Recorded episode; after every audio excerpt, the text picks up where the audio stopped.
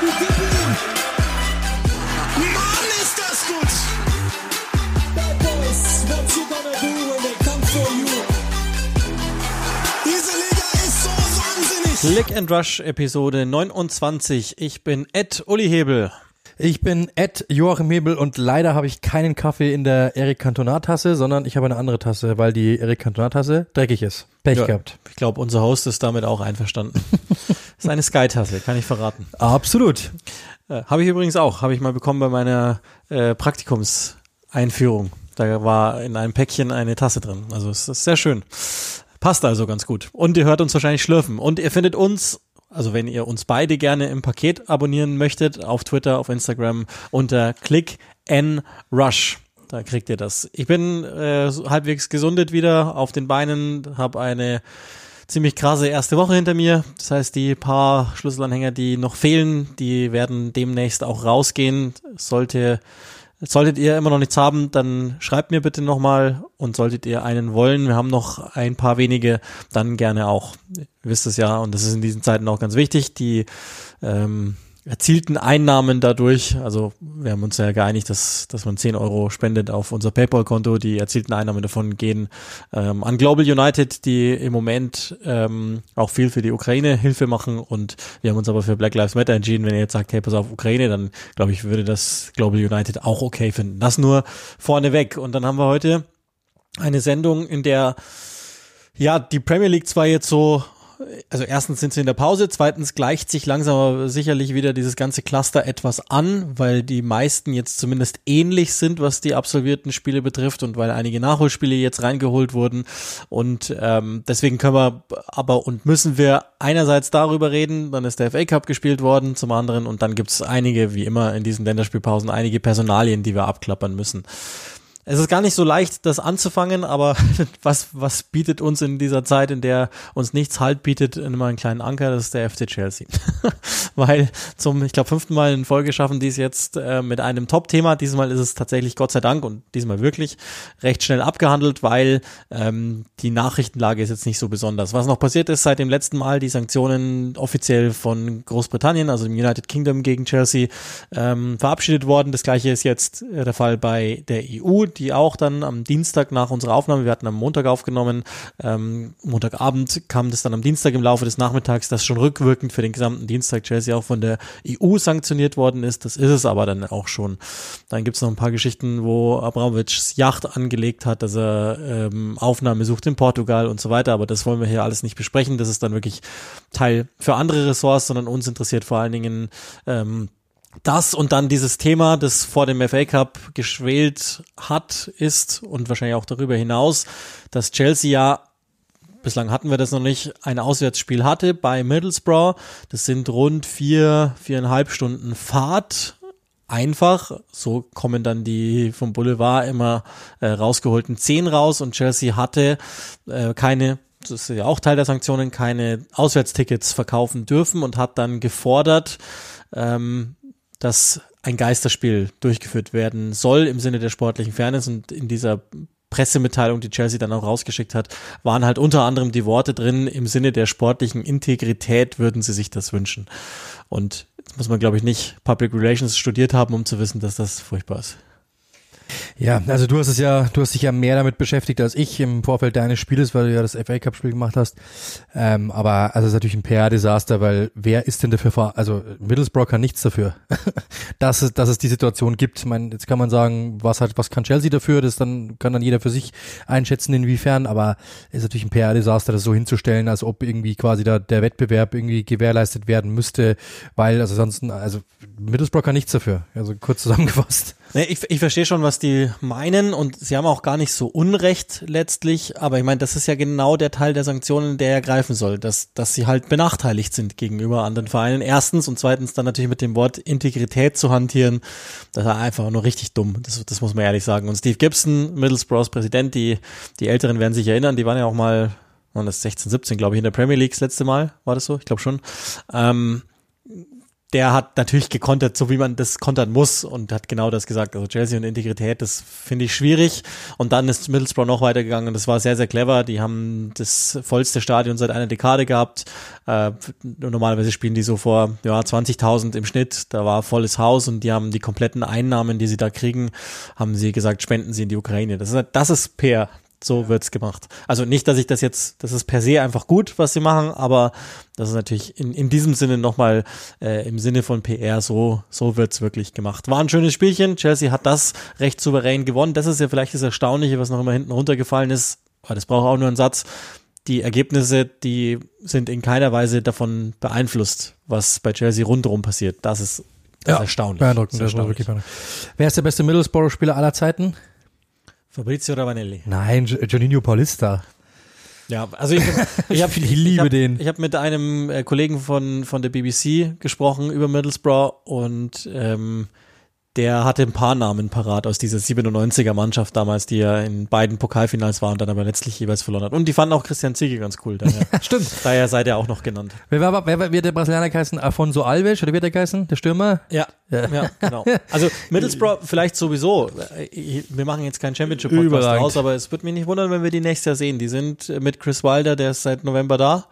Die sind gut dabei im Rennen um die Playoff-Plätze und sieht irgendwie so aus, als, als hätten die da was. Und ähm, ich, also Chris Wilder haben wir ja auch schon drüber gesprochen.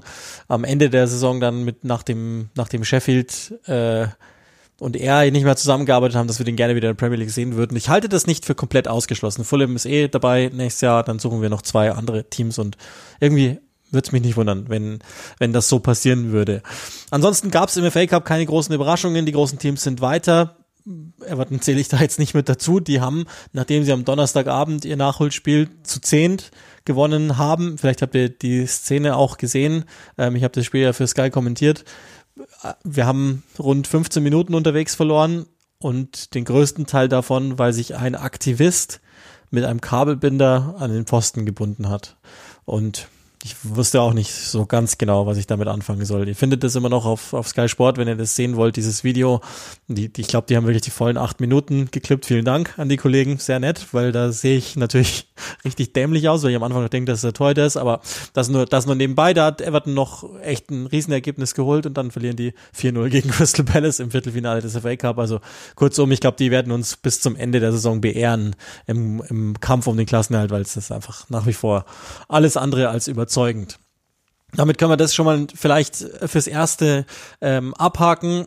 Und dann müssen wir äh, vielleicht noch auf ein paar Personalien schauen, die jetzt so schwelen. Das ist das, was ich gemeint hatte. Es gibt logischerweise, wie immer, Gerüchte, aber es gibt ein paar, die etwas, ich weiß nicht, wie man sagen soll, etwas aussichtsreicher zu sein scheinen. Und es geht los, das haben wir ja schon vor zwei oder drei Folgen mal besprochen, in dem Podcast, in dem Marcelo Bielsa von uns nochmal abschließend gewürdigt worden ist. Es geht damit los, dass jetzt natürlich einige denken, dass sich bei Leeds vieles verändert und unter anderem trifft es den treuersten, wie wahrscheinlich sogar auch populärsten Spieler. Ja, Calvin Phillips, es gibt Gerüchte darum, ähm, dass er zu Aston Villa wechseln könnte. Ähm, gestern hat es ja, ist schon berichtet worden, überall eigentlich, ähm, dass die Ablösesumme oder das Ganze äh, insgesamt bis zu 72 Millionen Euro, glaube ich, äh, wert sein könnte. Ähm, dort, ähm, ja, er hat noch Vertrag bis 2024, hat äh, ja aktuell noch eine Oberschenkelverletzung. Im Grunde genommen, also dass den jemand will, irgendwann ist ja klar. Dass irgendjemand mal irgendwann äh, auf die Idee kommen würde, den zu holen, ist ja klar. Ähm, ich persönlich weiß von einer Person, die in der Premier League was zu tun hat, dass äh, Calvin Phillips am liebsten zu äh, Liverpool wechseln würde, also zu Jürgen Klopp, weil er großer Fan von Jürgen Klopp ist. Was man so hört, ähm, das Ding ist halt aber, dass natürlich mh, durch diese ständigen Verletzungen der Marktwert mit Sicherheit jetzt nicht gestiegen sein dürfte, weil er natürlich schon e e eher ewig lang ausfällt, immer wieder. Ähm, und natürlich, also die letzten beiden Saisons in der Premier League ja eigentlich nur Part-Timer war, wenn man ehrlich ist. Dass irgendjemand auf die Idee kommt, äh, den zu probieren, kann ich nachvollziehen. Ähm, aber ehrlich gesagt, ähm, ich weiß es nicht genau, ob wenn, wenn Leeds drin bleibt, bevor wir jetzt mal ausgehen, ob das jetzt der große Sprung wäre für ihn, den er machen muss. Das weiß ich jetzt nicht genau. Dass natürlich Aston Villa momentan so ein aufstrebendes Team ist, die das ja wirklich gut machen, die gut investieren, finde ich. Trotzdem geht schleppend voran. Es geht voran, aber nur punktuell und immer mal wieder mit Rückschlägen. Ich weiß nicht genau, ob das jetzt der richtige Move für ihn wäre, der ihm wirklich weiterhelfen wird. Ähm, ohne Marcelo Bielsa gäbe es diese Karriere gar nicht. Der war schon so gut wie, wie äh, gut wie aussortiert eigentlich bei bei ähm, Leeds zuvor und Bielsa hat ihn eigentlich dort erst richtig auf die Karte gesetzt. Dann ja, habt ihr mitbekommen, Europameisterschaft dort klasse gespielt. Trotzdem, wenn ich mich entscheiden dürfte, einen Top-Club, würde ich mich für Declan Rice entscheiden. Also wenn ich einen der beiden wählen müsste, weil die ja so ähnliche Spielertypen sind im Ansatz, also defensiv orientierte ähm, zentrale Mittelfeldspieler, würde ich mich für Declan Rice entscheiden. Für den würde ich weit mehr Geld hinlegen als für Calvin Phillips. Trotzdem mag ich Calvin Phillips sehr, sehr gerne. Ähm, auch wenn er mal äh, darauf verzichtet hat, einen Click-and-Rush-Spruch in unser Mikrofon zu machen. Das, da bin ich ihm nach wie vor noch persönlich beleidigt, dass er das nicht machen wollte. Nein, Spaß. Ich bin großer Fan, ähm, würde den gerne irgendwo bei einem größeren Club sehen, wenn ich ehrlich bin, aber ich weiß es nicht, ob Aston Villa der das Paket ist, wo ich jetzt an seiner Stelle abspringen würde. Das weiß ich jetzt nicht genau, ob mich das so reizen würde, dass ich sagen würde, ich muss unbedingt da jetzt weg, weil das ist die große Chance. Ja, auf der einen Seite, vielleicht kannst du mit denen was mit aufbauen. Auf der anderen Seite, ich bin mir nicht sicher, ob das nicht ein Fußballer ist, der auch aufgrund des Systems funktioniert hat, ob der nicht eventuell bei Aston Villa unter die Räder und dann wieder ins Mittelmaß zurückgeschoben wird. Das weiß ich nicht genau. Das, ist, das, das müssten, müsste man wirklich dann abwarten. Der hat schon auch noch ein paar Lücken im Spiel. Ähm, Rice hat auf seine Defensive, auf seine defensive Stabilität, auf sein Auge nach hinten fußballerisch noch was draufgepackt. Ich finde, Phillips müsste da noch manchmal in der Hüfte ein bisschen geschmeidiger sein ähm, und vielleicht noch ein bisschen mehr Box-to-Box -Box werden, um wirklich ähm, dann auch dieses Geld wert zu sein und wirklich den nächsten Schritt zu machen. Ansonsten bleibt er halt einfach ein etwas geschmeidigerer Ab äh, Abräumer. Ja, die Antithese wäre natürlich die Europameisterschaft, wo er, glaube ich, schon auf hohem Niveau performt hat, aber kann man natürlich jetzt auch hergehen und sagen, da war er ganz gut eingebaut ins, in ein funktionierendes Korsett. Äh, genau auf den Punkt wollte ich auch raus. Es ist erstaunlich, dass, dass die ganz großen Teams sich offenbar nicht mit ihm beschäftigen. Also weder Manchester United, obwohl die wahrscheinlich den von der Attitüde her gut gebrauchen könnten, jetzt mal unabhängig davon, ob das dann äh, hundertprozentig äh, spielerisch so passen würde, glaube ich nämlich nicht, aber so attitüdentechnisch ist glaube ich genau das, was denen fehlt. Einer, von dem du weißt, du kriegst auf jeden Fall in 90 Minuten 100 Minuten Laufleistung. Und dann, also wenn er gesund ist, das ist ja auch das große Problem. Ähm, Chelsea hat wahrscheinlich keine, keinerlei Bedarf, City auch nicht. Das, das ist nicht Guardiolas Typ, glaube ich. Dafür ist er spielerisch einfach nach wie vor zu schwach. Ähm, und dann Liverpool, das wird auf der Position ehrlicherweise auch eng, wenngleich ich das super gerne sehen würde. Ich glaube, das wäre schon auch der Fit der am spannendsten wäre für ihn persönlich jetzt. Ja, anstelle von Fabinho in dieser Dreierkonstellation als der letzte könnte schon funktionieren, aber wo tust du denn Fabinho hin? Ich meine, den wirst du ja auch haben. Ja, genau. Also mit beiden wäre es mir zu defensiv, wenn ich ehrlich bin. Ja, und, und dat, auch da denke ich, dass ehrlich gesagt Liverpool schon ein paar Schritte weiter ist als, als das, was Phillips liefern kann. Und dann wäre natürlich die Frage, versucht Arsenal sowas? Ian Thomas macht gerade eine gute Entwicklung, das wäre dann ja wahrscheinlich die Position. Das könnte ich mir aber noch vorstellen irgendwie. Und dann gibt's halt ein, zwei Teams, die, sagen wir mal, ähm, versuchen, ein Projekt nach vorne zu bringen. Das eine ist Everton und wie das gerade klappt, da haben wir ja schon ganz kurz mal einen halben Satz drüber verloren, glaube ich, können wir vernachlässigen. Die könnten den aber natürlich zahlen und zum anderen äh, wäre das dann eben Aston Villa und das Projekt finde ich irgendwie gar nicht so unspannend. Warum? Weil Second City, das ist das eine, also das heißt von vom Marktaufkommen her ist das wahrscheinlich die spannendste Stadt in England, weil ich meine London ist mehr oder weniger ähm, einmal komplett erschlossen fußballerisch, aber Birmingham ist es nicht oder noch nicht oder nicht wieder, um es vielleicht richtig zu formulieren. Um City müssen wir uns keine Gedanken machen. Das heißt, das ist im Moment Aston Villa und da ist ein Konsortium dahinter ähm, mit mit Saviris und mit äh, mit Edens und dann auch Edens, ja. äh, Christian Purslow, die finde ich einen richtig guten Job machen. Die haben jetzt einen Manager, der offenbar ein bisschen Glamour mitbringt. Sie hätten mit Coutinho jetzt schon jemanden, der, glaube ich, auch dahin gehört, so nach oben in, in den Glamour-Faktor. Äh, mit Digne sich entsprechend schon verstärkt. Generell finde ich, also seit, seit Gerard jetzt da ist, ist, ist alles, was sie an Transfers tun, komplett nachvollziehbar. Und das wäre das wäre eigentlich ein, ein genialer Move. Ähm, ich finde das gar nicht so unspannend. Und das, das ist ja auch das Interessante. Offenbar scheint sich für Kevin Phillips niemand großartig zu interessieren außerhalb Englands, was auch am Spielertypen A liegt und B wahrscheinlich auch schon an der Gehaltsvorstellung von ihm, die, ja. die Oder der Ablösesumme. Auch das ist ja dasselbe. Also ich meine, auch da, ähm, ich weiß auch da von, von, von Leuten, die in der Premier League arbeiten, dass der erste Blick erst einmal außerhalb der Premier League, außerhalb in die, der Premier League geht, weil die natürlich sagen, ich krieg für mein Geld einfach mehr. Das ist ja immer das, beim Fußballmanager war immer einmal so eingestellt, ähm, dass Ablösesummen äh, in England mal 1,5 sind. Und ich glaube, das ist gar kein dummer, äh, gar kein dummer Versatz, den man da irgendwo hat. Du musst halt für einen Calvin Phillips 72 bezahlen. Wenn Calvin Phillips in der Bundesliga spielen würde, würdest du vielleicht 35 bezahlen. Bin ich mir ziemlich sicher. Oder 40 vielleicht, ja. Wenn überhaupt. Wenn überhaupt, ja. Und das ist halt das große Problem. Du hast, das, das haben wir ja schon mal, äh, das ähm, glaube ich sogar vor die, in einer Staffel von vor drei Staffeln oder sowas. Ähm, bestes Beispiel war ja damals Karim Bellarabi wechselt aus der dritten Liga zu Bayer Leverkusen für was war es damals 750.000 oder 800 irgend sowas. Das war auf jeden Fall ein verhältnismäßig kleiner Betrag. Im gleichen Jahr wechselt Alexander Oxlade-Chamberlain zum FC Arsenal aus der dritten Liga von Southampton und kostet 15 Millionen Euro. Du hast halt einfach wenige englische Fußballer, die du natürlich aber mittlerweile brauchst. Natürlich A, dafür, dass du sagst, hey, ich habe ähm, natürlich irgendwo auch so eine, so eine Art Orientierungspunkt. Ich habe einen Engländer in meinem Team, äh, so eine Integrationsfigur. Und ähm, du natürlich auch mit diesen, mit diesen, mit diesen Homegrown-Statistiken, du brauchst ja irgendwie so ein paar Engländer für dich so. Ähm, das, das schadet alles überhaupt nicht. Und wie viele gibt's denn, die dir wirklich weiterhelfen? Klar, die gibt's mittlerweile immer mehr, die werden immer mehr, aber es ist natürlich nicht so, dass du sagen kannst, du hast endlos Engländer, ähm, die dir wirklich weiterhelfen. Und wenn dann plötzlich mal einer aufploppt, von denen 25 die Nationalspieler sind, dann kostet der halt gleich richtig Asche. Und die, äh, in die Engländer lange natürlich hin, weil die sagen, wenn ich jetzt zum Beispiel zu dir komme, du bist Trainer von, von was weiß ich, Aston Villa und ich komme zu dir und sage, ich will deinen besten Spieler haben, dann sagst du zu mir, ja, Geld habe ich nicht nötig. Also du musst mich schon richtig überbezahlen, dass ich wirklich sage, ähm, du kannst mich mit deinem Geld kratzen, weil äh, ich habe ich hab genug davon. Ich brauche bloß zu meinem Besitzer gehen und der gibt mir nochmal das Gleiche. Also und ich muss ja erstmal wieder jemanden finden, der diesen Fit hat, der da auch wieder reinpasst. Und die Leute wissen, dass wenn ein Premier Leagueist kommt, dass sie natürlich paar Prozent draufklatschen können. Ist ja auch ganz normal.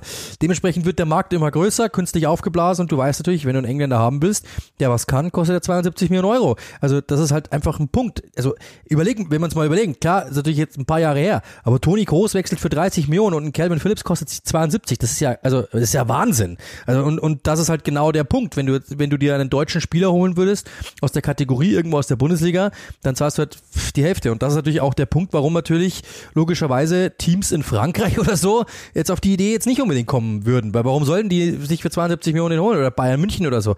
Dafür kriegen die in, in der Bundesliga oder in den Niederlanden oder in Rhein-Gravenberg. Gutes Beispiel. Ja, was, was wird der kosten? 25 vielleicht am Ende? Ich glaube, das wird schon mehr werden. Wahrscheinlich so ein bisschen, ja, aber es wird um den, aber es wird nicht 72 Millionen sein. Ja, und das ist natürlich ein, Grund, ein an, komplett anderes Grundpotenzial Genau, klar, an, spielerischer Fähigkeit. Und was du ja auch schon nebenbei mal und ich ja auch ähm, gesagt hast, ich glaube, die, die größten Zweifel bei ihm sind halt ob seiner körperlichen Fitness. Das war in den ersten Jahren jetzt nicht zwingend immer so, aber der hat ja in den dann Jahren der Premier League oder ich nehme das letzte Jahr auch nochmal mit dazu, nicht durchgespielt. Und da hätte ich schon meine Zweifel mit jemandem, der ja dann auch immer wieder für die Nationalmannschaft unterwegs ist und so. Da hätte ich schon, das ist glaube ich auch mit ein Grund, warum dann letztlich für ihn jetzt ähm, die, die Ziele heißen, ähm, so der, der Rand der, der Big Six eben vielleicht Arsenal, wenn wenn wenn es für ihn gut läuft sozusagen, es wäre wahrscheinlich für ihn ganz gut.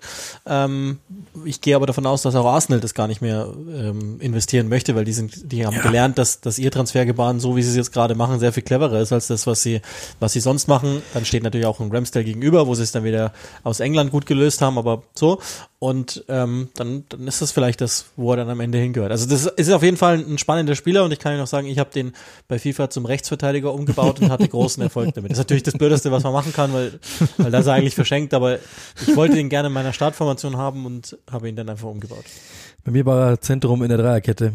Aber ja, also wie du sagst, ich, ich glaube einfach, dass jetzt, um dann können wir es auch abschließen, ich glaube, dass jetzt ein Bruch ist, weil Bielsa ist weg.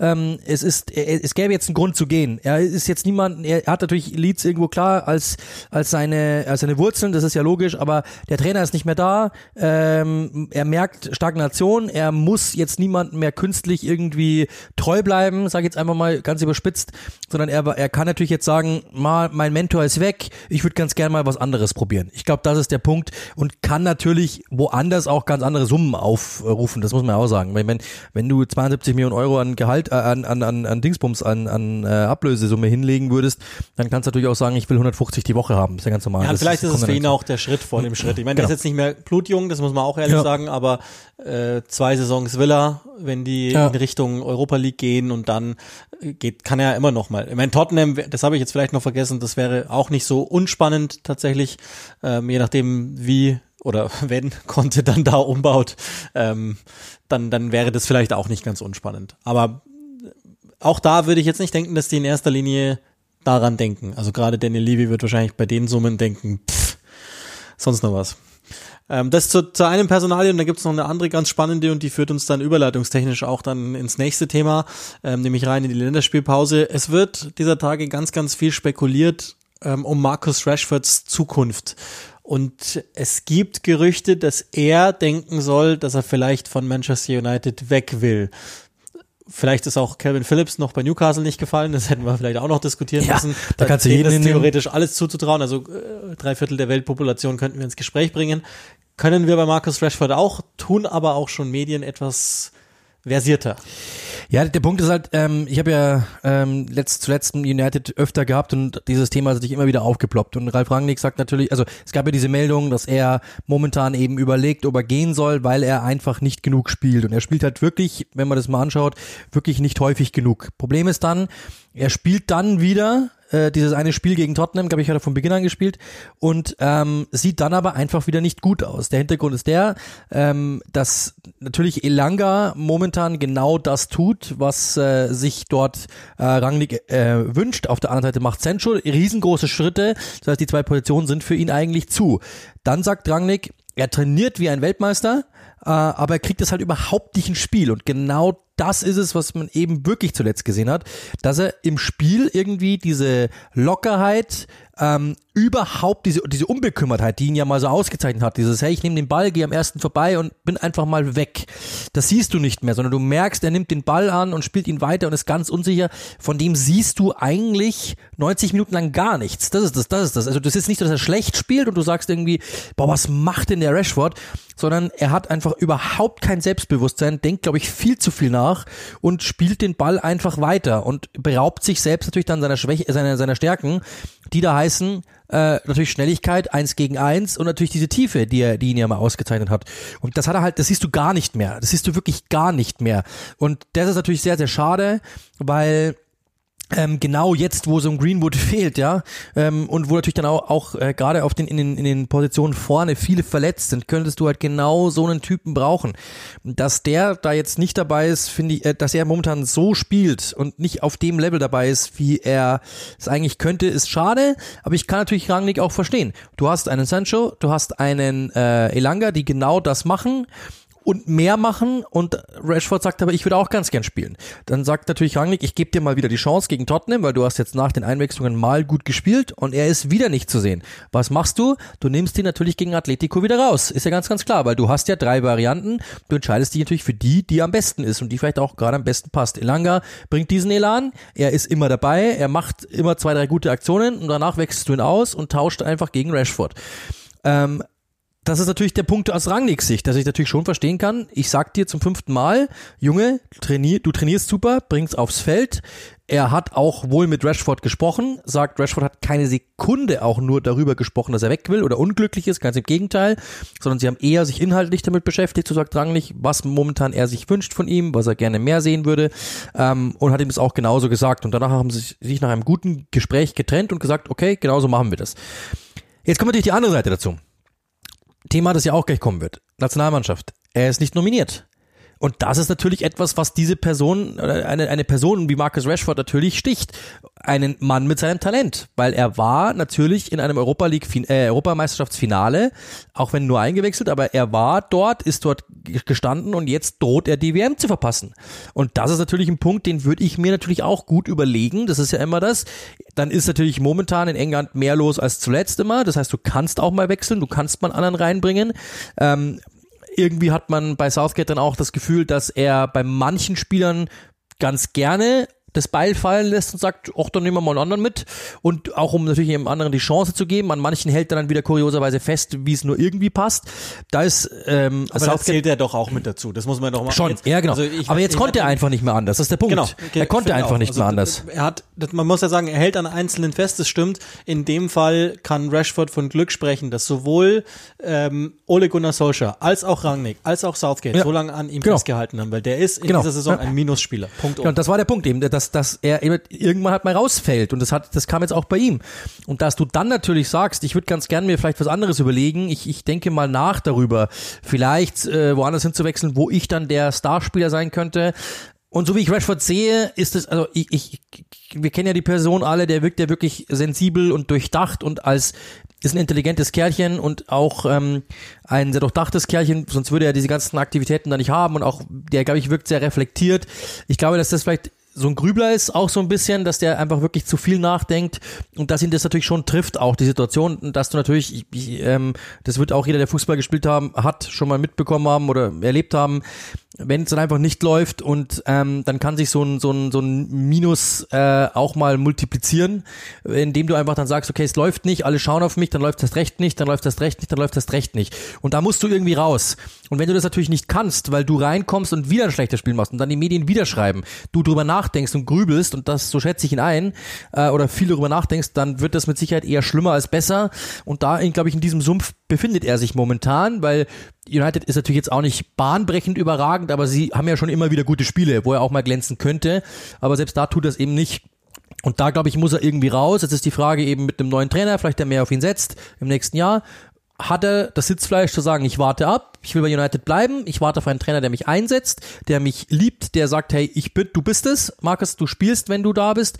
Oder sagst du, ich probiere mal was ganz anderes, ich gehe aus meiner Heimat weg, Manchester, äh, Manchester, und gehe vielleicht nach Newcastle, wo um mich herum aufgebaut wird, in Anführungszeichen. Das ist halt die Frage, die er sich stellen muss. Du kannst bleiben, dann bist du natürlich, dann, dann bist du immer, auch da kommt mit Sicherheit dazu, der Prophet gilt nicht zum eigenen Lande, also er ist ein Jugendspieler, das wirst du, wenn der, stellt euch mal vor, der geht nächste Saison zu Newcastle, dann ist das der Top-Transfer von Newcastle in den letzten 20 Jahren wahrscheinlich und dann wird sich alles um den drehen, das ist ganz klar. Oder in den letzten 20 Minuten. Oder in den letzten 20 Minuten kommt Je noch mal nachdem. was eingeht, aber das, das ist natürlich schon klar und das ist, hat dann natürlich auch so ein bisschen, dass er natürlich immer der, dass natürlich schon immer gedacht wird, so quasi, ja, der ist ja sowieso da. Rashford haben wir ja sowieso, der war ja immer da und das ist, ganz rauszurechnen, glaube ich, ist es nicht so groß ist der Faktor jetzt auch nicht, aber er ist mit Sicherheit auch ein bisschen mit drin und das ist halt so die Gemengelage, in der er sich befindet. Das muss er halt entscheiden, was ihm lieber ist. Warte ich ab, äh, riskier's noch mal ein Jahr, hab aber vielleicht nicht diesen großen Boost, der muss irgendwie von außen kommen, weil von selbst kommt der nicht. Oder sage ich halt, ich gehe mal weg und versuche, dass ich den irgendwie woanders, dass ich vielleicht woanders dann mich freischwimmen kann. Das ist die Idee. Ehrlicherweise, und ich schätze den Spieler sehr und die Anlagen, aber ehrlicherweise hat Marcus Rashford noch nie den Unterschied gemacht für Manchester United. Vielleicht mal phasenweise. Ja, genau, eine halbe Saison gab's mal, ja. Einverstanden. Aber das war's dann auch schon. Und ich möchte irgendwann nochmal, das machen wir nicht jetzt, aber irgendwann nochmal auch gesondert darüber diskutieren, ob wirklich die Außenbahn die richtige Position für ihn ist. Ich denke das nämlich nicht. Ich weiß, die Zahlen sagen das und es wird ja immer wieder dann auch gesprochen, ist es links, ist es vielleicht rechts? Ich denke, es ist die neun. Und das ist eigentlich das, wo man den hinbringen müsste. Und so ähnlich hatte das ja Solskjaer auch gesehen. Und das war, meine ich, diese halbe Saison, nämlich die ziemlich erste unter Solskjaer, wo, wo er ähm, im Zentrum war und irgendwie es so schien, als würde alles einfach so laufen, weil er hatte die Athletik, äh, er, ich, also irgendwo ist da ein Abschluss, den, den gibt's gerade nicht mehr.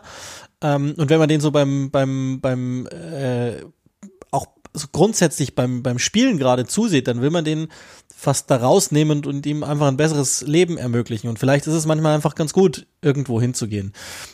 Ich, ich, ich sehe den nicht als Linksaußen. Ich, ich weiß, die Zahlen sagen was anderes, ich finde es trotzdem Blödsinn. Das passt nicht. Und als Rechtsaußen passt es noch viel weniger, weil das glaube ich nicht. Dann habe ich ihn nicht im Zentrum und da will ich ihn haben. Ja, und da wirkt er komplett isoliert. Wie gesagt, da gibt er die Bälle einfach nur ab, weil er auch ähm, mit seinem Fuß dann nicht äh, sicher genug ist im Dribbling. Also mer man fühlt, man merkt, dass er sich nicht sicher Und fühlt. auch jetzt zur Phase, also wenn ich, wenn ich einen verunsicherten Spieler habe, dann kann ich den doch am ehesten parken, vorne drin im Zentrum. Mir ist schon klar, dass gerade bei Rangnick das jetzt auch nicht so funktioniert, aber dann parke ich den noch am ehesten im Zentrum. Und das ist ja der Grund, wir haben das auch mal ganz kurz bei, bei der Ronaldo-Vorstellung ähm, so diskutiert. dass es natürlich dann bedeutete gleichzeitig, Rashford ist als neun Schachmatt. Und bei Cavani war es ja das Gleiche. Auch wenn die Cavani-Verpflichtung insgesamt vielleicht funktioniert, das, dann lasse ich mich schon drauf ein, dass ich das revidieren muss. Ähm, aber das bedeutete natürlich, dass Rashford ähm, einen Platz bräuchte. Dann ist er zwischenzeitlich hinter Mason Greenwood gefallen. Das wird jetzt kein Thema mehr werden. Ähm, und jetzt kommt aber sogar noch Elanga, der ja nicht besser ist als Marcus Rashford. Äh, ich glaube auch nicht, dass er talentierter ist als der. Aber so wie du es gesagt hast, ist er halt ein Soldat im, im wahrsten Sinne des Wortes. Er tut, was man ihm sagt. Und ja, das ist deswegen ich, ich würde es mir inzwischen ehrlicherweise fast wünschen, dass, dass der da weggeht und, und dann ist diese eine große Romantik gebrochen und dieses, er muss sich doch irgendwie immer durchsetzen und äh, also ich kann verstehen, wenn er das nicht will. Ich kann verstehen auch, wenn Manchester United das nicht will, weil das natürlich, du verhökerst ja nicht gerne jemanden, der so sehr versteht, wie dieser Verein funktioniert, der sowieso gar keine DNA mehr hat in, inzwischen. Und, und trotzdem aus seiner persönlichen Sicht würde ich es mir vielleicht sogar fast wünschen. Vielleicht sogar ehrlicherweise für den, also bei FIFA, das ist, das wird ja dann ganz oft Realität, wechselt er immer zu Inter. Aber grundsätzlich wäre für Marcus Rashford, der natürlich jetzt eine, absolute Berühmtheit ist in England, grundsätzlich wäre das für den vielleicht gar nicht so verkehrt, anderswo hinzugehen, wo er nicht nicht so heroisiert wird und damit natürlich auch immer automatisch anders beblickt wird. Vielleicht wäre das für ihn gar nicht so schlecht. Vertrag läuft auch 23 aus. Ich glaube, sie haben aber eine Option zu verlängern, glaube ich, was ich gelesen habe. Also, aber das ist die typische, die typische Ed Woodward. Ja, genau. Option. Dann kriegt er einen Haufen Geld und dann überlegt man sich vier Jahre lang, was man eigentlich mit ihm macht. So, so macht's ja Manchester United dieser Tage. Das ist das eine und das würde dann bedeuten, und das ist die nächste Meldung, die wir in dem Kontext noch, noch ähm, besprechen wollen, in aller Kürze, dass Marcus Rashford dann das neue Stadion nicht mehr erleben würde, das bei Manchester United geplant werden soll. Das Old Trafford steht da jetzt eine ganze Weile, ist auch seit einiger Weile nicht mehr angefasst worden. Das hat auch gute Gründe. Das ist ein sehr tolles Stadion. Wer da mal ähm, war, merkt, glaube ich, wie besonders das Ding ist. Und trotzdem haben ja alle großen Vereine große, multifunktionelle, moderne Schüsseln inzwischen, die sich zwar ganz oft gleichen, aber so ist es halt nun mal. Und die, die Gründe haben wir, glaube ich, auch schon mal an anderer Stelle erklärt. Das muss man, glaube ich, nur mal die Produktionscrews fragen, dass sie es immer sehr viel besser finden, wenn das äh, infrastrukturell modernere Dinger sind. Aber ähm, kann man, also mal abgesehen jetzt vom nostalgischen Wert, von dem wir uns wahrscheinlich schwer trennen könnten. Und, und man sollte das Old Trafford nicht überschreiben. Und, also das, das macht es einerseits schwierig und andererseits kann man es natürlich auch nicht nachbauen. Aber äh, wäre das für United denn grundsätzlich sinnvoll, was Neues zu machen? Also bei Liverpool zum Beispiel, wenn du ja auch nur andeutest, dass du die Enfield Road abreißen würdest, dann stehen schon drei äh, vor deiner Haustür und fragen dich, ob du nicht ganz dicht bist und haben Keulen in der Hand. Wenn du das bei Manchester United kurioserweise, ich habe das bloß aufploppen sehen, dass äh, geleakt worden ist, dass sie überlegen, das zu tun und dass es schon Pläne gibt, das zu tun. Ähm, und da finde ich sehr interessant, dass alle Experten unisono, allen vorweg Gary Neville gesagt haben, das ist Zeit Sie müssen ins nächste Zeitalter, weil du, und das ist natürlich der große Punkt, ähm, für einen Verein, ein Verein kann von Nostalgie nicht abbeißen. Das ist halt der große Punkt. Ähm, du brauchst ein, äh, heutzutage ein Stadion, wenn du Geld verdienen möchtest, das natürlich im Endeffekt ähm, auch was einbringt durch VIP-Logen, ähm, vielleicht auch durch ein Hotel, das du da drumherum hast, äh, durch äh, die ganzen Merchandise-Dinger, die natürlich, damals wurde ja, diese, diese Räume gibt's ja in den Stadien gar nicht so, in alten Stadien, dass da überall eine Bratwurstbude ist, wie in der Allianz Arena zum Beispiel, oder dass da überall ein Fanshop drin ist und sowas, dieses mega, die gibt's ja alle gar nicht so sehr, diese Möglichkeiten, die mussten ja irgendwie künstlich im Nachhinein dann dran gebaut werden, bei dieser, bei dieser Bauzeit von diesem Stadion, von, von, äh, von dieser äh, grundsätzlichen Errichtung.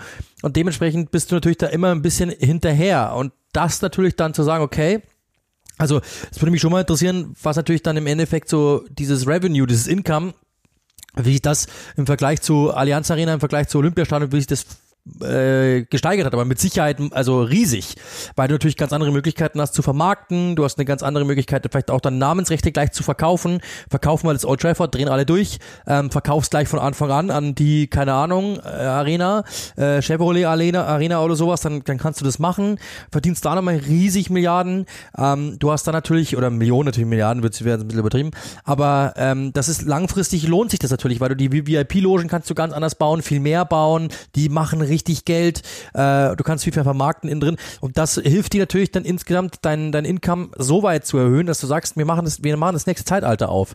United hat nie Probleme gehabt, Geld zu verdienen, das ist ganz, ganz klar. Die haben immer noch, diese Marke ist immer noch unglaublich sexy für Investoren, das merkt man ja, was, äh, die, allein die Trainingstrikots zu vermarkten kostet, äh, kostet unfassbar irre Summen, lauter solche Sachen. Also wenn du als nur als Sponsor des Trainingstrikots musst du schon zahlen, richtig Asche. Und ähm, das ist zum Beispiel eben sowas, was halt immer noch nach wie vor sehr interessant ist für viele Investoren. Und was glaubt ihr, was die bekommen, wenn die das Stadion erstmal vermarkten könnten? Seien es nur Namensrechte, aber dann auch noch, was die im Stadion machen werden. Und das würde United natürlich in eine ganz andere Liga buxieren. Kurzfristig erstmal mit Sicherheit nicht, weil die Geschichte hatten wir auch schon mal. Ein Stadion kaufen oder, oder, oder abreißen und dann wieder hinstellen, das musst du in England alles selber bezahlen, da kriegst du von den Kommunen keine Unterstützung normalerweise, das ist richtig teuer, ähm, weil dort ist es, das ist halt der Unterschied dann, ja, in Deutschland ist immer alles Gemeinwohl und ja, der Verein hilft ja, der, der hilft ja dem, ist ja irgendwo so ein bisschen äh, Gemeingut und für alle und es hilft allen und es ist ja für jeden da und so, da kriegst du immer Unterstützung in England keine Chance. Das heißt, da müssten sie erstmal richtig hinlangen, ähm, aber langfristig würde sich, sich das mit Sicherheit äh, amortisieren, und zwar ziemlich schnell und würde United richtig helfen und leider im Ansehen auch, ja, das ist ganz, ganz klar. Das wäre der eine große Schritt. Ich meine, sie sind das größte Stadion, das im Ligabetrieb ist, was jetzt die Kapazität betrifft, sind aber natürlich trotzdem ähm, oder es gibt kaum einen Verein, glaube ich, dem es so leicht möglich wäre, noch mehr Tickets zu verkaufen. Jetzt gibt es eben einmal die Überlegung, abzureißen und neu zu bauen. Das würde dann auch bedeuten, dass United ja ein paar Jahre, je nachdem, ähm, wahrscheinlich im Moment eher zwei bis drei, äh, irgendwo anders spielen müssten. Ich glaube jetzt nicht, dass das City of Manchester Stadium eine ernsthafte Option wäre, aber da gibt es jetzt natürlich logischerweise im Umkreis auch ein paar Möglichkeiten, wo das schon machbar wäre. Und ähm, die sehr viel wahrscheinlichere Variante ist aber, dass der Southend ausgebaut werden würde und sie so auf, auf rund 80.000 Kapazität kommen würden. Der Punkt ist aber natürlich der, wenn man das jetzt die ganze Zeit macht, das zu renovieren und das Ding ist wirklich alt. Also das, du siehst es an ganz vielen Stellen, dass es wirklich alt ist und dass ganz viele Dinge auch nicht mehr so ohne weiteres möglich sind, die United Sieht man bei dir auch. Sieht man auch, aber, aber bei mir kann man, kann man noch mit Nadeln in Arme stechen und dann sieht's, dann, dann sieht's zumindest so aus, als wäre ich ein Jahr jünger, als ich äh, bin. Vielleicht. Hoffentlich. Bei mir ist auch nicht mehr alles so möglich Und- wie vor. Und dann hast du, und, und dann ist natürlich äh, die, das, die, die große Problematik, dass die, Re, die Renovierung ist ja auch super teuer. Und ich glaube, dass es dann ganz oft ganz viel cleverer ist, wenn man es dann gleich neu machen würde. Würde dann aber mit hoher Wahrscheinlichkeit bedeuten, der Platz in Manchester ist rar gesät, dass man, ähm, und man möchte wahrscheinlich auch gar nicht raus äh, aus dem Zentrum, dass man dann eventuell entweder irgendwo außen rumbauen müsste, das ist aber auch eher unwahrscheinlich, sondern das würde dann mit hoher Wahrscheinlichkeit bedeuten, Old Trafford weg und das kriege ich dann auch nicht richtig übers Herz. Ja, es ist halt, wie gesagt, das muss halt jemand entscheiden. Ähm, ich glaube, wenn du, wenn du rational denkst, wenn du wirklich sagst, mich interessiert Nostalgie, äh, Kult interessiert mich gar nicht, dann musst du das vor 20 Jahren schon gemacht haben. Äh, vor 20 jetzt nicht unbedingt, aber vielleicht vor 10. Aber ähm, das, da ist, das spielt natürlich mit, weil natürlich die Fans dran hängen und du halt natürlich erstmal, das ist ja immer so, fällt ja immer auf, erstmal wird äh, durchsickern gelassen, dass diese äh, Pläne entstehen und dass die, dass die am Entstehen sind und dass es Überlegungen gibt und dann wird abgecheckt, wie reagieren die Fans und wenn 70 Prozent sagen, finden wir gut, weil Manchester United muss wieder an die europäische Spitze, wir brauchen mehr Geld, dann setzt es vielleicht irgendwann mal um. Ich persönlich bin überhaupt kein Freund von äh, von so Renovierungen, weil das ist im Endeffekt more of the same. Du baust das gleiche nur größer und was richtig Neues kannst du nicht machen. Das ist im Endeffekt großes Pflaster drumherum machen und vielleicht ein bisschen größer machen. Wenn, also ich persönlich, wie du sagst, bin komplett Fan davon, so wie Arsenal zu machen. Ich glaube, auch bei Arsenal, wenn du fragst, bereuen die das gemacht zu haben, wird dir keiner sagen, nee. Ja, außer die, die ewig Genau, gestrigen. klar. Die, die Aber bei Tottenham, also bei Tottenham ja noch viel, viel, viel, viel mehr, weil das Ding ja nochmal eine ganz andere, äh, eine ganz andere äh, Reichweite hat und dann natürlich ganz ja, andere wobei, Dinge also, drin machen kannst. ich will jetzt niemanden bei Tottenham zu nahe treten, aber White Hart Lane und Old Trafford sind schon, Klar, das ist klar. Trotzdem werden die halt natürlich, Welten. trotzdem werden die natürlich sagen, ähm, wenn du rein rational rangehst, musst du es machen. Das ist ja gar keine, gar keine Frage. Wenn du sagst, wir wollen den nächsten Schritt gehen, alle bauen jetzt rundherum große Stadien, ähm, dann musst du es einfach machen. Du hast einfach andere Möglichkeiten. Das ist, also da, aber natürlich Ja, ist Nostalgie im Fußball ein großer, großer Faktor, ganz, ganz klar. Teilt uns doch mal mit, wie, wie ihr das seht. Wie, wie steht ihr denn zu Renovierungen? Und wie würdet ihr das Stadion gerne nennen? Und, ähm, und wer, also wer der dann, also das ist ja echt eine spannende Frage. Vielleicht machen wir dann einfach, äh, wenn der Podcast draußen ist, mal einen Post und ihr könnt da drunter schreiben in den diversen sozialen Netzwerken. Also sagen wir mal, United entscheidet sich dafür, lieber renovieren, also ein paar Dinge ähm, sozusagen aktualisieren, ohne sie zu überschreiben, komplett abreißen, weil wenn schon nur das Original, ich meine, das ist ja auch schon Jahre hinweg über aktualisiert worden, aber dann lieber komplett abreißen und neu bauen oder komplett gleich lassen. Wie, wie, wie denkt ihr das denn? Bin, bin ich auch sehr gespannt, weil ich glaube, die Diskussion ist in Deutschland und England auch nochmal anders zu führen. Also ich glaube, die Engländer haben sehr viel größeres Verständnis dafür, dass es irgendwann mal an der Zeit ist, als das in Deutschland der Fall wäre. Also man stelle sich mal vor, irgendwie, gut, die, die, die ganz großen Kultarenen gibt's ja jetzt auch nicht mehr, aber ich, ich nenne jetzt einfach mal alte Försterei. Ich glaube, da kriegst du halt gleich eins übergebraten, wenn, wenn du nur mal in die Richtung überlegst. Und wir sprechen von Berlin. Ich freue mich darauf, dass äh, ein großer äh, südkoreanischer Technikhersteller das Ding, die Namensrechte kauft und nennt es dann Jisung Park Arena. Ich hoffe, Jisung Park Park. Das gut. Dafür bin ich. Den Jisung Park, genau, das will ich haben. Da, darauf freue ich mich. Hoffentlich, ich weiß, gibt's, gibt's die Firma Jisung schon? Das weiß ich nicht genau. Bestimmt. Aber die nennen es bestimmt einfach so, ist ja Wenn egal. nicht, dann gründen wir die einfach und sichern das ja. Technische. Die, die, also wenn, äh, das habt ihr jetzt hier zuerst gehört, wenn, dann ist es sowieso die Crypto.com Arena. Das ist klar. Nee, Ähm, die G, die G-Sung, der G-Sung Park, das wäre überragend. Ich will das so sehen. Wir sind ja inmitten der Länderspielpause und normalerweise ist das jetzt kein zwingender Grund für uns auf die Nationalmannschaft zu schauen, aber Gareth Southgate macht Gareth Southgate Dinge und er ist manchmal ein ein Mann Social Media Unternehmen, der einfach auf jeden Trend draufspringt und das hat er in dieser Nominierungsphase auch wieder gemacht. Erstmal hat er, hat er 25 Mann nominiert für die Länderspiele gegen die Schweiz. Das ist ein Alzheimer-Gedächtnisspiel und gegen die Elfenbeinküste. Also nicht Gedächtnis, sondern äh, Benefizspiel, so, das ist das richtige Wort. Und da hat er grundsätzlich 25 Mann nominiert und die ersten Schlagzeilen, die über dem ursprünglichen Kader drüber standen, waren, dass er drei Leute rausgelassen hat. Über einen haben wir schon ganz kurz gesprochen, Marcus Rashford, und dass das oder nee, ich lasse mal offen. Der andere ist Jaden Sancho und der dritte ist Kyle Walker. Über Rashford haben wir schon ganz kurz gesprochen, aber lass uns vielleicht doch mal einordnen, ist das korrekt? Southgate selbst sagt ja, naja gut, wenn zwei halt so außer Form sind, guck dir mal den Rest in der Offensive an, dann kann ich halt auch nichts machen zum Zeitpunkt. Also, ich, also, ich finde Jadon Sancho ist nicht außer Form. Also, für mich ist er nicht außer Form. Ganz im Gegenteil. Der kommt eigentlich, der war, also, er hat ihn schon nominiert, dass er weit schwächer war. Ähm, und, äh, Smith Rowe zum Beispiel war Ewigkeiten verletzt, hat Ewigkeiten nicht Stamm gespielt und den nimmst du jetzt plötzlich mit oder die, an dem vertraust du. Also, ich glaube, den mag er einfach. Das ist momentan auch so ein Darling, der steht ja auch so ein bisschen für das, was er gern mag. Also, Jadon Sancho rauszulassen, finde ich persönlich, ehrlich gesagt, also, es gab nie mehr Grund, ihn zu nominieren. Seit, seit, kompletter Blödsinn. Seit Manchester United. Kompletter also Blödsinn. Dortmund brauchen wir nicht reden, aber ähm, natürlich hat auch Ramsdale rausgelassen. Gut, der ist natürlich verletzt oder angeschlagen. Also das, äh, dafür. das machen wir gleich noch, die Genau, aber, Angeschlagenen, aber- aber im Grunde genommen, ähm, genau. Also ich, ich, finde das kompletten, kompletten Käse. Ich finde es wirklich kompletten Käse, ähm, das so zu tun. Vorne finde ich kann ich mit dem kann ich mit dem Rest le leben. Ähm, auch das, was du gesagt hast mit Mark Gahey, der ja nominiert worden ist und äh, Tyreek Mitchell und Kyle Walker Peters, das sind drei Spieler. Ähm, also Lass, lass uns erst bei den dreien bleiben, Ja. vielleicht. Oh, Also, ähm, Rashford haben wir drüber gesprochen, kann ich zum Zeitpunkt verstehen. Okay. ja. Dann Jaden Sancho ist kompletter Blödsinn. Ja. Ich, ich sag das immer wieder. Ich habe Englands Länderspiele in den letzten vier Jahren fast alle verfolgt.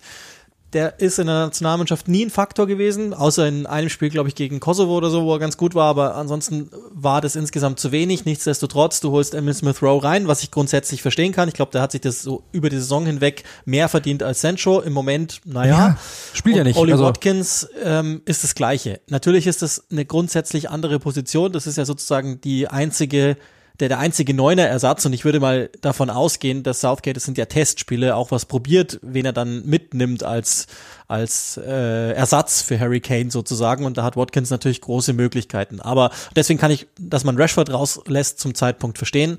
Aber das, der Rest ist Blödsinn. Und dann gibt's ja den dritten im Bunde und der wird noch nicht mal, obwohl ganz viele Leute abgesagt haben, wie zum Beispiel Trent Alexander-Arnold, der ja auch in der Nationalmannschaft überhaupt gar nicht durchbricht sozusagen, den lässt er, den, den, dann nimmt er dann trotzdem nicht Kyle Walker mit. Also das ist das ist Gary Southgate, wie er leibt und lebt, dass er manchmal einfach fixe Ideen hat und von denen ist er einfach überzeugt, ob das sinnvoll ist oder nicht. Und in Kyle Walkers Fall, kleiner Disclaimer, ist es komplett nicht sinnvoll. Und den hat er drei Jahre lang am Stück gesetzt, egal wo. Also mir kommt es manchmal so vor, so wie ich das bei FIFA manchmal mache, wenn ich mir denke, meine Startelf ist zu gut, dann nehme ich mal einen raus, lasse einen Jungen spielen, einfach nur, um mal wieder mich selber ein bisschen frisch zu machen und mir zu denken, äh, irgendwie ist das Spiel doch ganz witzig, wenn ich eigentlich schon kurz davor bin aufzuhören und ein neues Spiel anzufangen. So wirkt es manchmal bei ihm, dass er einfach so eine fixe Idee hat, zu sagen, ich muss jetzt mal einen neuen Spieler reinbringen, weil ansonsten wäre es für mich ja auch langweilig, hier irgendwie weiter Trainer zu sein. Ich muss ja meine, also so, es gab bei uns immer, äh, da wo ich angefangen habe zu arbeiten, gab es immer einen, der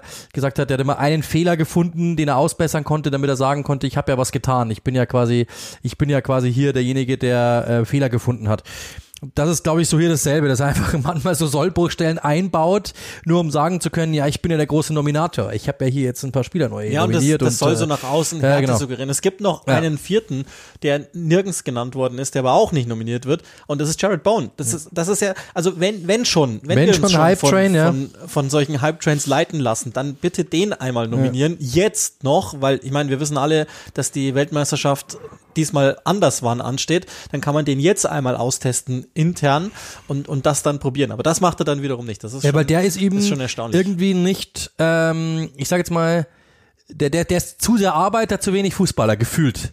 Das, das, das, ist so, ich glaube, den findet er nicht reizvoll. Das ist, das, das, das ist irgendwie so, ich weiß nicht genau. Ich verstehe es auch nicht, ich verstehe es überhaupt nicht, aber so tickt der mal. Und jetzt gibt es natürlich ein paar, die ähm, haben absagen müssen und dann die Leute, die für die nominiert worden sind. Also zum einen, das ist dann nochmal Thema Neuner, ähm, Tammy Abraham, der es, glaube ich, sehr, sehr gut macht, was ich mitkriege bei der Roma.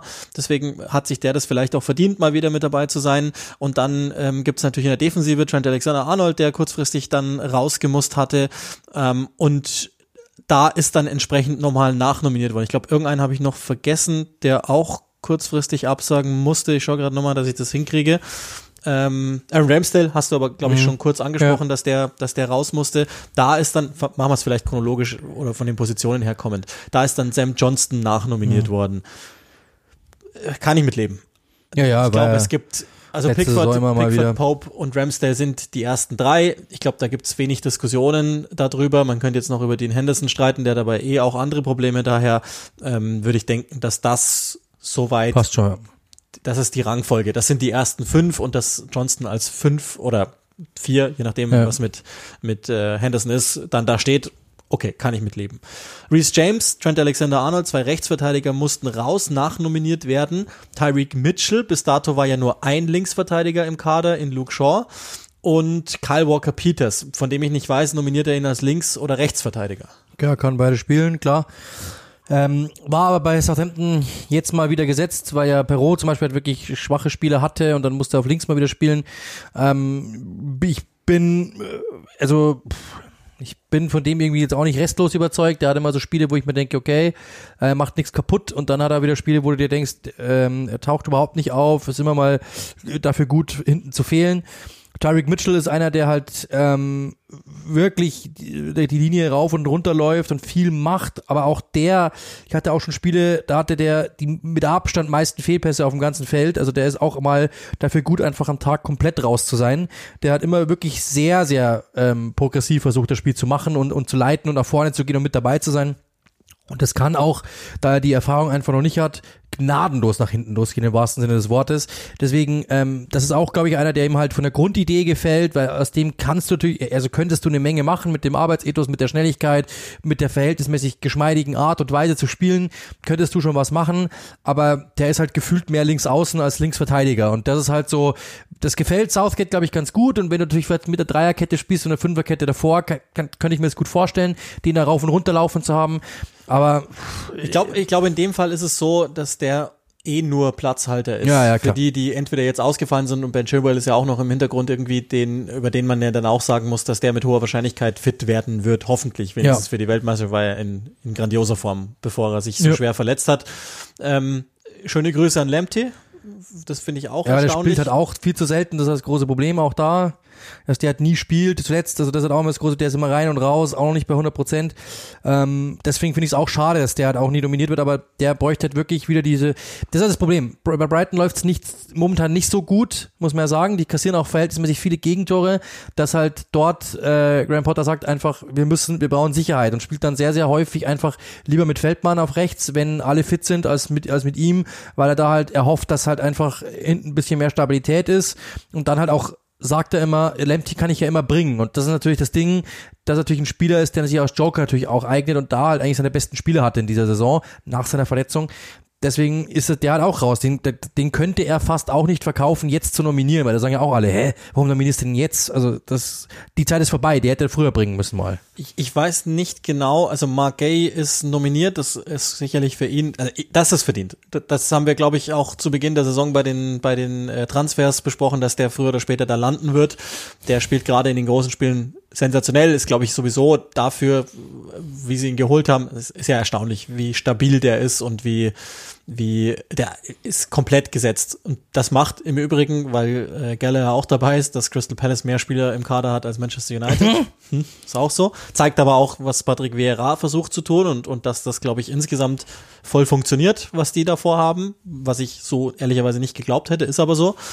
Und ähm, die eine Frage, die ich noch hatte an mich selbst, aber die kann ich nicht beantworten. Vielleicht seid ihr äh, in Italiens Fußball etwas mehr drin, als ich das bin, wo Fikayo Tomori ist, weil ich lese ausgezeichnetes von dem ist, aber nicht im Kader. Ich habe auch nicht gelesen, dass der verletzt ist, aber vielleicht, vielleicht ist das so. Und wenn wir gesagt haben, schöne Grüße an Lemty, dann auch schöne Grüße an Juan Bissaka. Ich meine, auch das ist verdient, dass Ja. der da nicht steht, aber Ja, bitte. Auch das, ja, klar. Und äh, warum ist Tyrone Minks nominiert? Ja, das ist, und Connor Cody im Übrigen auch. Also wenn, wenn, er wenn er nicht mit Dreierkette spielt, ist er ja, braucht er eh nicht. Aber das ist so einer, ich glaube, den findet er einfach cool.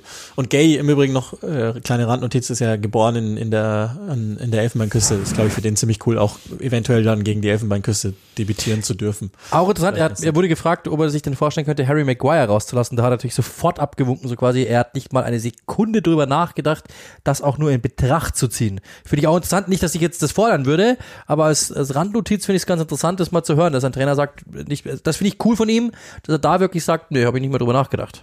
Ja, das ist echt, das glaube ich, ist auch genau das, was der braucht letztlich. Es gab ja immer Spieler, die, die in Englands Team auch besser aussahen als im, im Verein und vielleicht ist es ja für Maguire auch eine Möglichkeit, da nochmal zu zeigen, was in ihm steckt. Ansonsten glaube ich, ist, ist alles soweit klar. Ward Prowse auch wieder mit dabei, jetzt als ziemliche Konstanz. Das kann man, glaube ich, auch irgendwie nachvollziehen in dem Run im Moment und ähm, mit dem Rest kann ich ganz gut leben. Ich glaube sowieso. James Madison nicht nominiert, finde ich natürlich auch. Also der hat auch wieder eine gute Phase gehabt eigentlich, klar. Aber ja, Aber für den wird's, ich glaube, dass der echt nicht mal unter den stärksten 30 im Moment steckt. Er hat halt das Problem, dass auf seiner Position viel los ist, weil ich meine, Ja. Mason Mount ist so verlässlich, warum soll der da ran? Dann hast du noch Jack Grealish, notfalls kann man Smith Rowe eins nach innen ziehen. Ich glaube, das Ja, aber schade, weil der, der hat der wirklich um die Jahreswende hat er wirklich über, also wirklich super Zahlen gehabt.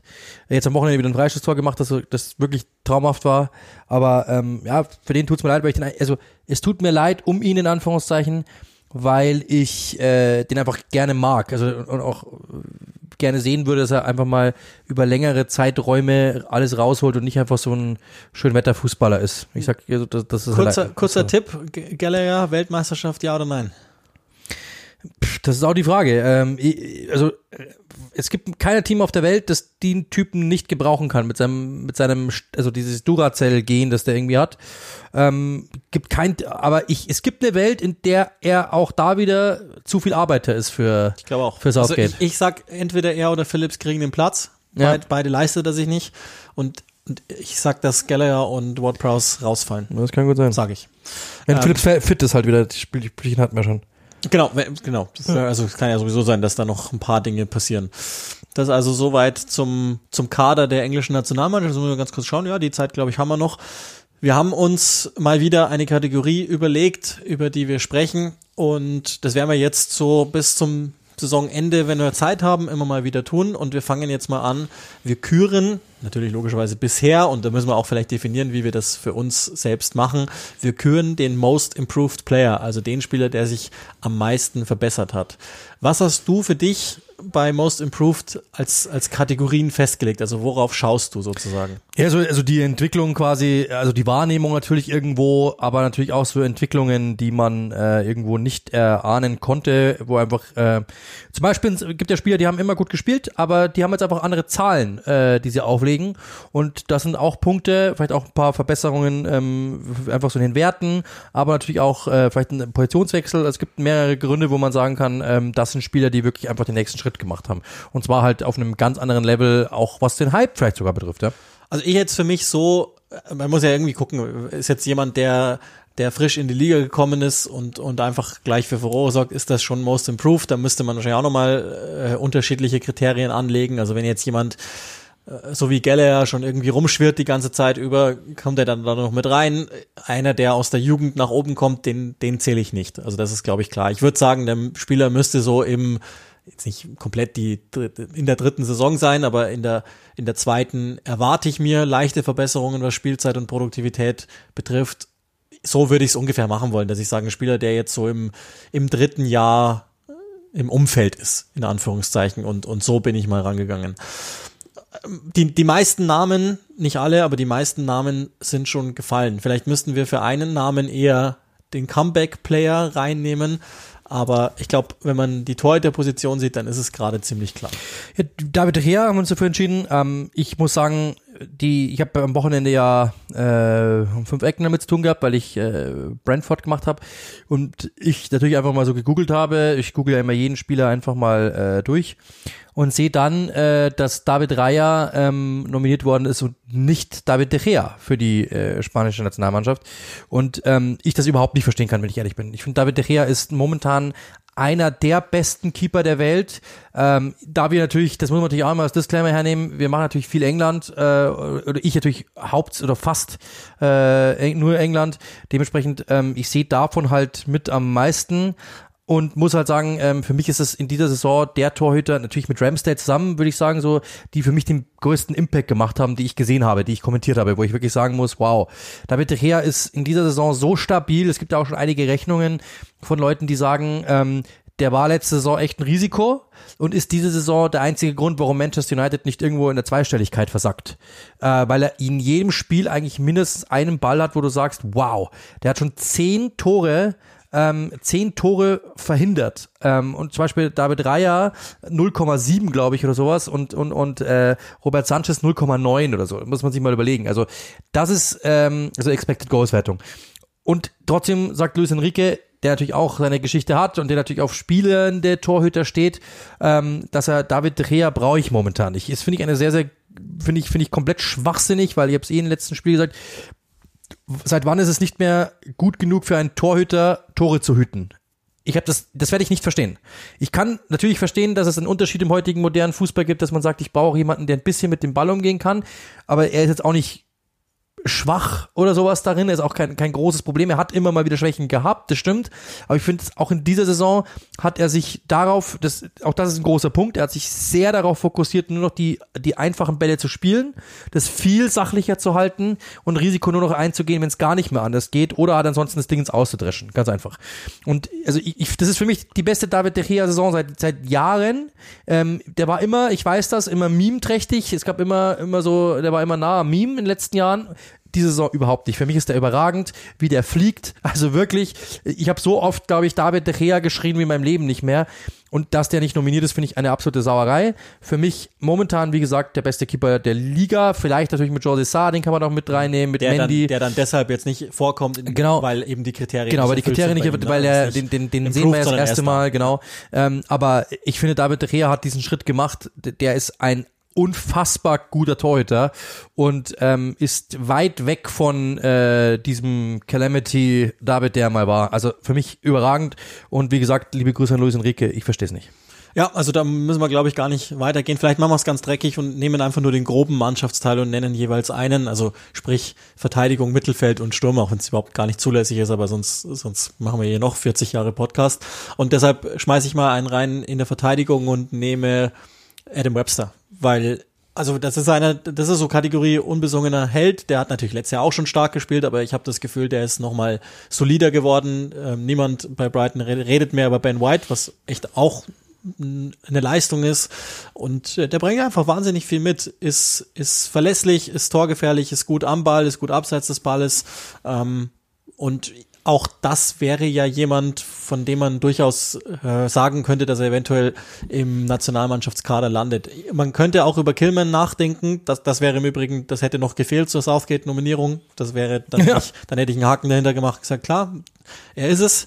Ähm, aber bei dem bin ich nach wie vor, also ich hab, bin immer noch nicht vollends überzeugt. Und bei Webster hätte ich überhaupt keine Probleme, mich auf den zu verlassen. Deswegen würde ich den nennen wollen. Und seitdem der fehlt, läuft der Brighton nicht mehr. Das muss man auch ganz klar sagen. Also die haben natürlich jetzt auch äh, Innenverteidiger abgegeben mit Burn, aber ähm, seitdem der nicht mehr da ist, haben die ein riesengroßes Problem.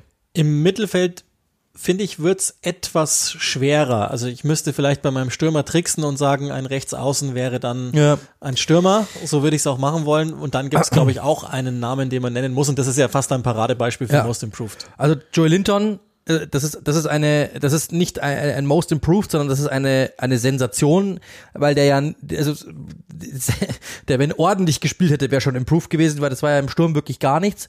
Aber was der, also jetzt ist er auch verletzt momentan, aber was der im Mittelfeld abgerissen hat, es gibt Leute, die sagen, was die Werte betrifft und die Art und Weise, wie er spielt, eine der besten Sechser der Liga. Das ist unfassbar, dass Leute das mal, dass die Leute mal sagen, aber das ist etwas, das habe ich jetzt zu, zu Uli privat mal gesagt, dass ich nicht auf die Idee gekommen bin, dass das eigentlich ein Mittelfeldspieler ist, ärgert mich zu Tode, weil ich habe wirklich so oft diesen Fakt rausgeschrieben, das habe ich mal irgendwo gelesen, in irgendeinem Artikel um fünf Ecken, dass der weit mehr Tacklings, Fouls und Zweikämpfe hat und Klärungen hat als Abschlüsse aufs Tor. Und das hat mir schon, das hätte mir eigentlich klingeln müssen. Warum nimmst du den nicht ins Mittelfeld? Dass, dass du diese, dass, dass Eddie Howe auf diese Idee kommt, zu sagen, ich nehme die Arbeitsrate von dem, ich nehme die Physis von dem. Das ist doch genau das, was der Typ hat. Größe, Physis, Arbeitsethos, ich laufe die ganze Zeit, diese Pferdelunge, dass ich das nehme und stecke den ins Mittelfeld und schau mal, ob der abräumt. Und genau das macht er, weil der hat ein Auge dafür. Der war ja immer bei jeder Ecke hinten, hat geklärt. Der war bei jedem Angriff ins Tiefer, war mit hinten dabei und hat geklärt. Der hat ein Auge dafür, wo er sein muss, um Lücken zu stopfen. Und dass du das nicht, dass das darauf keiner früher gekommen ist, inklusive mir, ärgert mich zu Tode, weil der eigentlich wirklich ein unfassbar guter Mittelfeldspieler ist und wenn er nicht mehr äh, in der Verlosung ist, irgendwie Abschlüsse suchen zu müssen und daran gemessen zu werden, äh, spielt der richtig ordentlichen Fußball. Das wird nie Neymar werden, das ist ganz klar, aber der ist unterschätzt. Und ähm, den da hinzustellen und damit ihm äh, eigentlich seine ganze, den Druck zu nehmen, den er immer hatte, das hat man ihm angemerkt, äh, und ihm einfach nur Fußball spielen zu lassen, äh, das ist, das ist wirklich, das ist Jetzt ist er nicht nur die 30 Millionen Euro wert, die sie investiert haben, oder was waren es, 40 vielleicht sogar? Ich glaub mehr, ja. Irgendwie sogar, ähm, sondern jetzt ist das wirklich ein absoluter, also wenn natürlich, das war natürlich jetzt 15 Spiele, die er gemacht hat auf der Position oder vielleicht 12, weiß nicht, aber das hat nach Elite ausgesehen. Ja, aber damit also, geht ja einher Newcastle. Genau. Also ich meine, die haben jetzt dieses John Joe Joe Mittelfeld mit mit Willock und und John Joe Shelby, die glaube ich, das passt auch wahnsinnig gut zueinander. Das wird sicherlich noch geupdatet werden, gar keine Frage. Aber ich finde auch und der der Kieran Trippier ist ja jetzt im Moment verletzt und ist glaube ich bei der BBC als Experte, wenn mich nicht alles täuscht. Auf jeden Fall ist er irgendwo ähm, Experte und der hat den Vergleich gebracht zu Musa Dembele und das passt perfekt.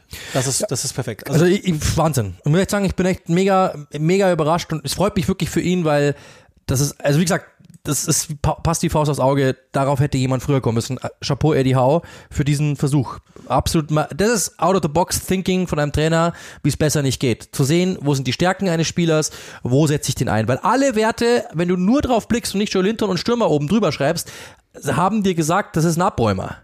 Und das ist einfach, äh, das, das ist, das ist, äh, wenn ich dir die Position nicht gesagt hätte, hättest du nicht gesagt, das ist ein Stürmer. Von den Werten her, Ja. wie viel der läuft, wie viel der unterwegs ist, wie viel Zweikämpfe der sucht, ähm, wie viel, wie oft der klärt, wie oft der hinten ist, das ist deswegen überragend. Trotzdem, wenn ich einen wählen müsste, der das Ding komplett gewinnt, weil es einfach genau die Definition dessen ist, was ich vorhin gesagt habe, wäre es trotzdem Jared Bowen. Ist jetzt eine Weile da bei West Ham und ist deren Top-Torjäger, ist spielt immer. Das ist der einzige, der wirklich, egal in welchem Wettbewerb, immer spielt und ohne den sie auch nix sind. Ich mag dessen Dynamik. Er hat sich in also sowohl zahlentechnisch als auch leistungstechnisch als auch konstanztechnisch so sehr verbessert, dass er inzwischen fast Nationalspieler sein müsste, vielleicht sogar muss. Und deshalb würde ich den vorne drin wählen wollen. Man, wenn man jetzt ins Sturmzentrum blickt, keine Ahnung, Diogo Jota oder sowas könnte man da sicherlich noch nennen, aber ähm, wenn, wenn wir jetzt den Right Wing mal zu Sturm zählen und das machen wir jetzt einfach mal ganz dreckig, dann ist es Jared Bowen. Ja. Vor allem sehr beeindruckend, das ist eine Zahl, äh, die hat sich jetzt wieder geändert. Er war mal auf, auf zwei, glaube ich sogar. Ähm, nur drei Spieler waren an mehr Toren beteiligt als Jared Bowen. Harry Kane, Eumanson und äh, Mo Salah. Gut, da brauchen wir jetzt nicht diskutieren.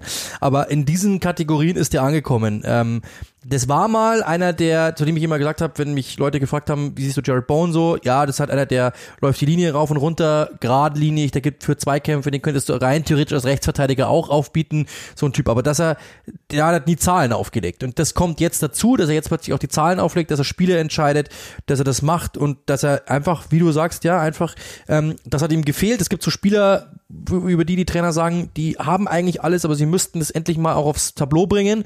Tut er jetzt. Das ist genau das, was ihm immer gefehlt hat. Das ist einer der, einer der, den kriegst du nicht klein, egal mit was, sei es Physis, sei der Gegenspieler größer als er, sei der Gegenspieler schneller als er, sei der Gegenspieler, es ist ganz egal, der wird einfach immer die Linie rauf und runter laufen. Ähm, und das ist halt das Beeindruckende, auch manchmal total unkonventionell, was er macht und ähm, hat eben sich das draufgepackt, was die Trainer von ihm gelang, verlangt haben, nämlich mehr Zahlen, weil oftmals hast du dir gedacht, warum lässt er eigentlich immer spielen? Ja, natürlich, der gibt dir immer alles, aber er bringt dir halt auch wenig in Zahlen, aber das tut er jetzt auch, ähm, wirklich Hut ab vor Jared Bowen. Ja, also den, den würde ich. Joey Linton ist, ist da wird's eng, aber den, den würde ich fast so wählen wollen. Auch das natürlich was, was sich perfekt eignet, um das mit euch zu diskutieren. Werden wir sicherlich auch machen, ähm, dass wir da auch da einen Post rausfeuern, um eure Namen hören zu wollen. Wenn ihr komplett dagegen seid, dann spart's euch. Bitte liked nur, was wir sagen. Nein, Quatsch. Äh, wir diskutieren darüber und ähm, mal gucken, was wir dann so die kommenden Wochen machen. Vielleicht gibt's ja dazu auch dann noch Fragen, Was ist denn, Hinweise und was so ist das. Gegenteil? Most deproved oder was ist das Gegenteil davon? Ja, Most, wahrscheinlich. Der, der größte, also die, des, der, der, die, die Entwicklung des Spielers, der uns am meisten enttäuscht hat. Aber da gibt's, da müsste ich jetzt wahrscheinlich sehr viel länger drüber nachdenken, aber Rashford ist ganz weit vorne. ehrlich Ja, aber das ist natürlich bitter, weil der eigentlich ja, ja geiler Typ ist, aber ja, aber Ja, aber ge- ge- gemessen an dem, was er auf den Platz bringt, das tut mir mit am meisten weh. Der wäre ziemlich sicher ganz weit vorne. Bestimmt hat irgendwo noch jemand komplett den Anschluss an die Mannschaft verloren, den man jetzt auch nennen müsste, aber ja, weil Trainerwechsel oder so, ja. Das ist jetzt so der erste, der mir einfällt, wo ich denke, ei, das ist, das ist im Vergleich zu dem, was wir kennen, das Bitterste. Ja, vielleicht was die, was die Zahlen betrifft, ein bisschen mit Sicherheit und was das Geld betrifft, betrifft Grealish und so. Also ich meine, die Zahlen und sowas, da ist natürlich auch runtergegangen, enorm runtergegangen. Aber glaube ich, hat das nichts verloren. Aber es gibt so Typen, wo du halt sagst, okay, da war, da waren die Erwartungen höher, die müssten man ja auch mit rein reden. Äh, aber ja, könnt ihr jetzt da auch gerne wir- schreiben. Könnt ihr genau, auch gerne schreiben, müsste wenn ihr man jemanden seht. auch überlegen, zählen Verletzte mit Genau, dazu, ja, ja, genau. ähm, wie sehr dürfte der dann verletzt gewesen sein Ja, ja, genau. und so. Aber weil ansonsten könnte man natürlich auch sagen, äh, Spieler, die, die einfach komplett den Anschluss verloren Ja, haben, genau. weil sie halt immer Wehwehchen hatten und nie so richtig reingekommen sind, nur zwei, drei Spiele in der Saison gemacht haben und, und deshalb ihren Teams jeweils fehlen. Aber ähm, ich glaube, da würde man mit Rashford jetzt auch Wahrscheinlich. nicht ganz verkehrt liegen. Ja, in die Normalität ab, in die Normalität abgesunken irgendwie. Das ist halt das vom Wunderkind dahin. Das war's eigentlich schon von dieser Folge. Folge 29, glaube ich, war's. Schöne Länderspielpause. Wir hören uns in zwei Wochen. Glaube ich, am 2. April sind wir wieder im Einsatz für die in der Premier League. Du ja, Ja, mal gucken, ob wir vielleicht noch eine Sonderedition hinkriegen. Genau. Da reden wir mal mit unserem Haus, ob die da Spaß dran hätten. Äh, ihr wisst ja, was wir ganz gerne normalerweise machen. Mal schauen, ob die da Spaß dran haben und uns unterstützen entsprechend. Genau. Und ähm, bewertet vielleicht auch uns beide. Wer ist bei uns Most Improved Player? Und wer hat euch in der Hinrunde, äh, wer hat euch bis jetzt zu dieser Länderspielpause enttäuscht? Wen hättet ihr nicht mehr nominiert? Könnt ihr auch machen. Äh, in diesem Sinne, bleibt gesund. Viel Spaß weiterhin natürlich mit unserem Podcast. Viel Spaß beim Hören. Äh, alles Gute, viel Gesundheit. Viel Spaß in der Länderspielpause. Und wir hören uns bald wieder. Bis dahin, was sagt der Engländer? Cheers, glaube ich, oder? Sag mal Cheers. Bye, bye.